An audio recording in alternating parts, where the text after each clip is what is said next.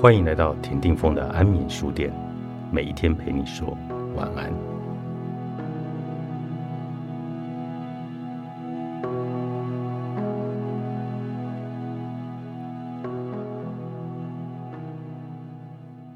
谈到创伤，我们的印象里多半是血淋淋的痛楚或锥心刺痛的伤痛。创伤所呈现的都是负面的感觉。我们从小到大都受过创伤，这些创伤被我们埋藏在身体的深层意识中，不见天日。很多创伤，也许我们根本没有记忆，但它们确实存在。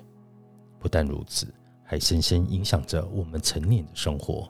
就如农夫春天播种，也许忘记在田里播下多少种子。但只要因缘条件具足，到了秋天，每一颗种子都会发芽成长。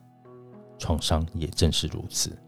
我们每一个人的一生都会遇到许多的痛苦、障碍和困境，绝大多数都是因为我们在孩童时期播下了创伤的种子。除非我们能关怀、拥抱并疗愈这些创伤，否则就无法解决我们不断面临的痛苦。障碍和困境，在过去许多演讲和研习营中，我们一再强调，每一个人从小到大都受过创伤。有些人会很不以为然地反驳说：“我从小到大，父母亲非常疼我，大家对我呵护备至，生活环境也很优渥，我怎么会有创伤呢？”他们若不是否认自己有创伤，就是对自己毫无所知。其中有些人对于拥抱创伤的说法更是嗤之以鼻。我们在这里所说的创伤，并不是从大人的角度出发。以大人的角度来看，创伤可能是在肉体上被人用刀实实在在的砍一刀，或是遭到别人的毒打；也可能是在心理上，因为另一半感情的背叛，或是心爱的人遭逢变故身亡，诸如此类的经验。才被大人称为创伤，但是以小孩的意识来看，创伤可不是大人想的那回事。小孩以为的创伤，可能是微不足道，甚至不值一提的小事。例如，母亲只是因为忙碌无暇照顾哭闹的孩子，母亲转过身去的这个动作，都可能让孩子觉得自己对母亲的爱遭到拒绝而受到创伤。我自己本身。就是个很容易受伤的孩子。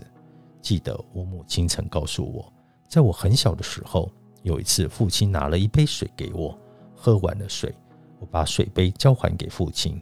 原本我希望父亲把水杯放回水壶的旁边，但父亲并没有这么做，他只是随手将杯子放在一旁。这个动作让我觉得很受伤。小时候，我可能很渴望父亲的爱。希望能够得到父亲的注意力。父亲当时的举动让我觉得他心不在焉，没有重视我的需要。为了水杯放置的位置，母亲说我整整哭了三个小时。同样的情形换到其他孩子身上，可能根本不会在意。为什么我会在这样的情况下受到伤害呢？当时的我又怎么会因为自己没有受到重视而觉得受创伤呢？这就和我们每个人来到这个世界的目的有关。我们来到这个世界，其实是为了我们生生世世所累积的课题而来，这是我们的任务。所谓的课题，是指我们这一生必须要学习的功课。只有生而为人，才有机会和福气来面对并解决这些课题。要解决这些课题，我们必须摊开来面对它，而这些课题。都变成了我们生活中的痛苦、困境和障碍，不断的提醒我们来到这个世界的目的。用什么方法来提醒我们呢？就是用创伤的方式，重复的制造路标和路障，让我们意识到这是一条错误的道路，提醒我们不要盲目的继续向前，要及时回头，回到我们的自信本体，重新找回自我。当然。创伤有轻有重，早期出现的通常是小创伤，若不加理会，时日已久，正如银行贷款的利息会越加越多，小创伤也会像滚雪球般的变成大创伤。小创伤会像高速公路出现的路标和警语，让我们自觉身处异地而能及早回头。然而，我们若不理会路标的指引而继续前进，用来提醒我们走回头路的，不再是不痛不痒的路标，而是实实在在的路障，让我们非将车头转过方向不可。这个路障往往就是令人痛苦万分的大创伤了。我们每一个人来到这个世界的课题不同，所以每一个人所受的大大小小创伤也不尽相同。这些创伤都像是高级的定制服，专为个人量身定做。以我个人来说，我清楚自己前世的种种，以及这一世必须经历学习的课题。在众多课题中，包括被遗弃和自我价值低落。